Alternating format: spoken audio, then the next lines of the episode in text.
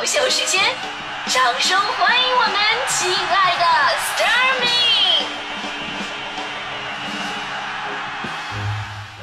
好，欢迎各位来到今天的大明脱口秀，我是大明。其实呢，我作为一个伪公众人物啊，这这为什么我要在在我这前面加个伪呢？啊，虚伪的伪啊，这个虚伪的伪，因为，没有几个公众真的把我当成人物，你知道吧？所以有的时候我看现在的明星也好，网红也罢，我真的有种我酸酸的感觉。我总觉得吧，你看人家也没干什么呀，而我啊，我天天搞创作，我累得要死要活的，是吧？那人家一天天小礼物刷不停，卖个面膜日入百万，而我呢，我到现在二百个保温杯到现在还没卖出去呢。在这，我再次给我跟大迪的那个定制款保温杯套装，我打个广告啊！您可以加入到我们快乐早点到一零六六的微信平台，然后在里边搜索“定制”或者或者搜索“杯子”这两个词儿，任意一个词儿都能找得到。呃，这个别看我们卖的少，那正所谓物以稀为贵啊，是吧？拿出去以后，绝对跟别人撞不了杯子。这个谁用这个杯子，对吧？那当然，我自己也总结过，就是为什么我们这些兢兢业业的主播干不过那些网红主播呢？哎，最近周杰伦和蔡徐坤的微博超话大战终于给我一个答案，这还是因为粉丝构成的一个问题，你知道吗？我们的粉丝啊，都是那种默默支持的理智粉丝，啊，就特别的默默那种。在这方面，我跟周杰伦是一个水平的。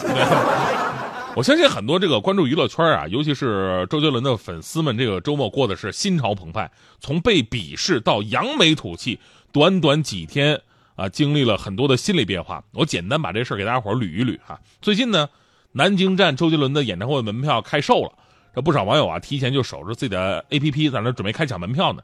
然而，就好像我们当年抢那个春运火车票一样，刚一开始就结束了啊，好多人手指头都快戳烂了，都抢不到。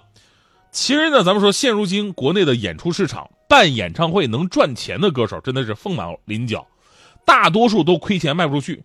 你要么跟企业合作啊，再做一半的票都是充话费赠的，是吧？有个还不错的女歌手在成都开演唱会，票根本卖不出去，到最后呢是买荧光棒送门票。有网友说说我的一千零八十八内场前三排的票，一共花了十五块钱。所以呢，其实敢说这个演唱会，我办演唱会我一定能赚钱的。我能想到的也就是张学友啊、周杰伦。至于为什么，其实很多事儿你咱们不用解释那么清楚，经历过这些年代的人都知道为什么。但是呢，可能有的年轻人就不太懂。于是呢，有年轻的网友对周杰伦的一句发问，成为了后来周杰伦与流量明星们流量大战的一个导火索。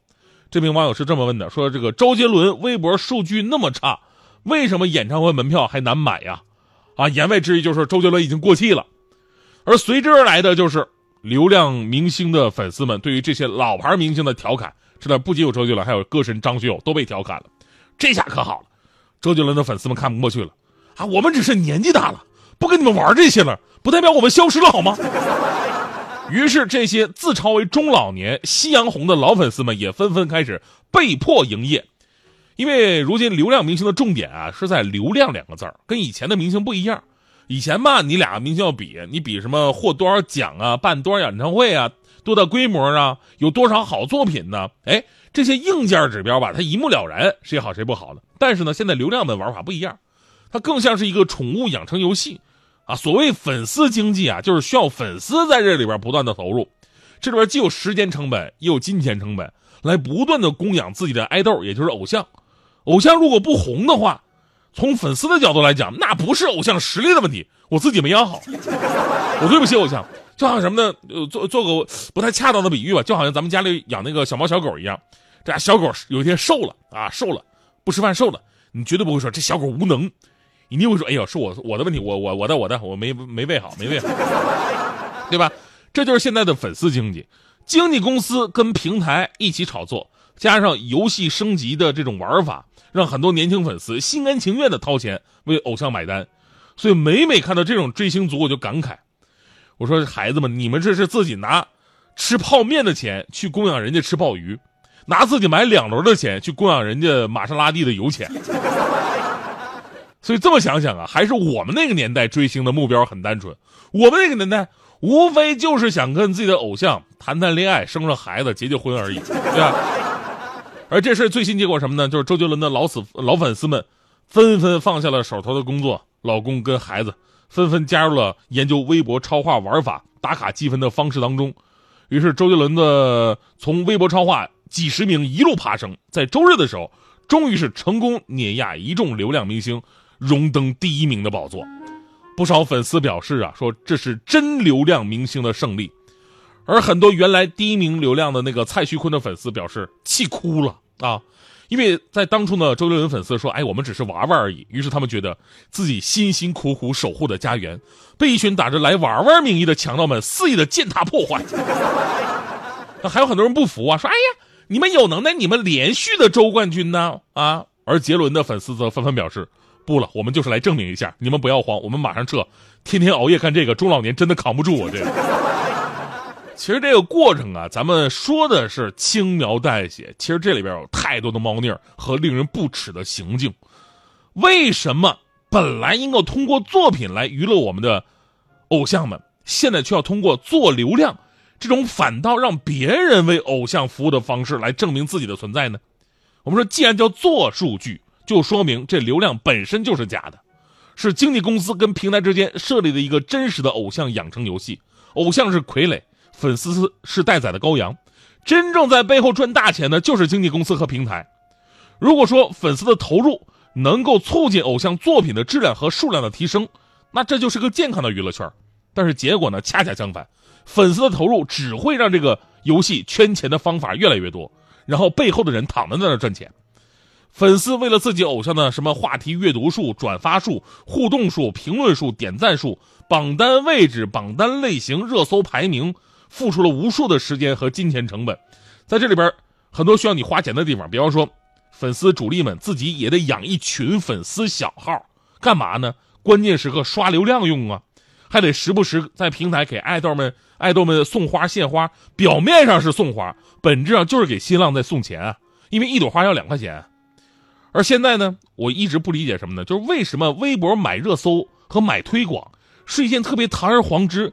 看起来竟然是一件合法的事儿，啊！就只要我有钱，我给你钱，我就能让自己看起来是全国最受关注的人。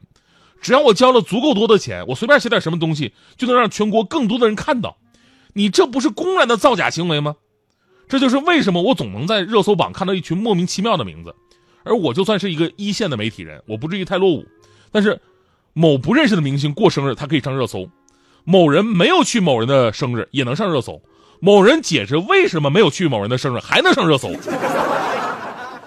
我就想问，团购价到底多少钱？年初的时候吧，央视的新闻曝光了当下流量流量小生这个数据造假的一个问题。某些明星呢，每次发布的普通内容获得的浏览量或者点赞数呢，轻易就能突破百万、千万甚至上亿。而我们要知道，微博总用户也就三点三七亿，这相当于每三个人就会转发一条该微博。而我的微博好友至少是成百上千，没有一个转发过他们。那人都在哪儿呢？然而呢，当数据成了唯一的标准，甚至是流量高于一切，数据本身的意义和作用就会被异化扭曲，更会催生唯流量风，导致流量注水、数据造假等乱象，甚至对年轻人追星产生了一个歧义啊！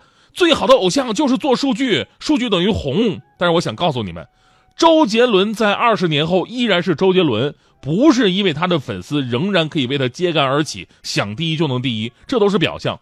真正的原因是周杰伦的歌到现在大家伙都还在唱，就像我们现在还唱着张学友、李宗盛、罗大佑，还在唱着崔健、黑豹。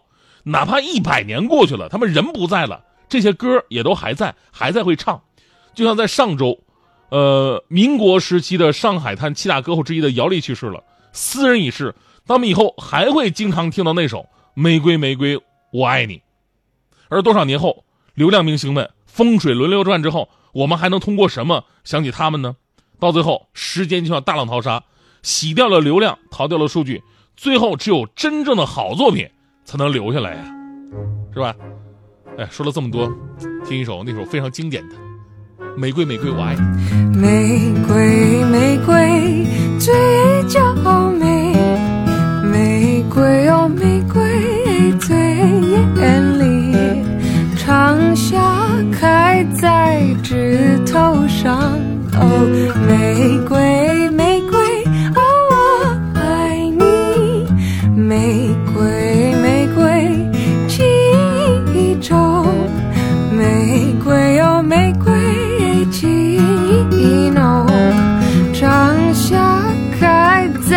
记忆里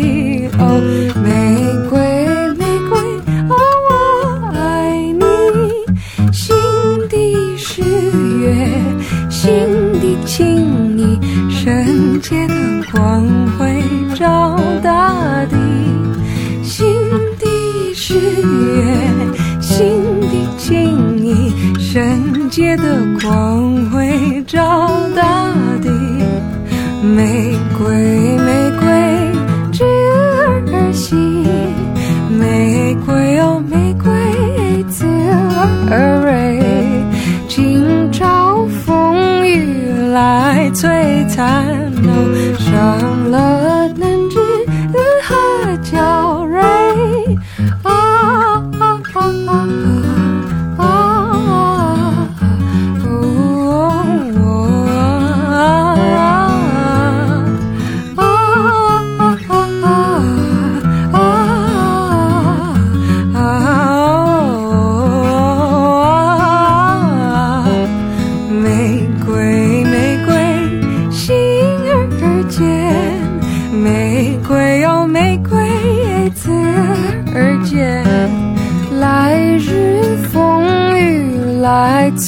回，哦，回不了平地。